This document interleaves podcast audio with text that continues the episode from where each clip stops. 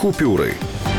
На місці вбивства Шеремета в момент його вчинення була присутня знімальна група 17-го каналу, яка вела пряму трансляцію подій. Рівно така ж ситуація була 16 квітня 2015 року навколо вбивства Олеся Бузини. Журналісти стверджували, що в обох випадках опинилися на місцях вбивств випадково. Влітку минулого року під приводом участі в зборах прихильників однієї з нетрадиційних церков у Києві в Україну організовано в'їхала велика група громадян Російської Федерації. З'єднання мобільних телефонів представників цієї групи зафіксовано поблизу місця проживання і роботи Павла Шеремета за кілька днів до злочину і вранці 20 липня в районі вибуху. Шеремет у своїх публікаціях порушував тему вербування російської ФСБ українських громадян для ведення диверсійно-дестабілізаційної роботи в Україні. Вже після смерті Шеремета МВС і СБУ встановили групу осіб, підозрюваних у співучасті у вбивстві колишнього військовослужбовця Івана Мамчура у Рівному у вересні 2016 року та в інших протиправних діях. За словами Авакова, слідство має ще кілька епізодів,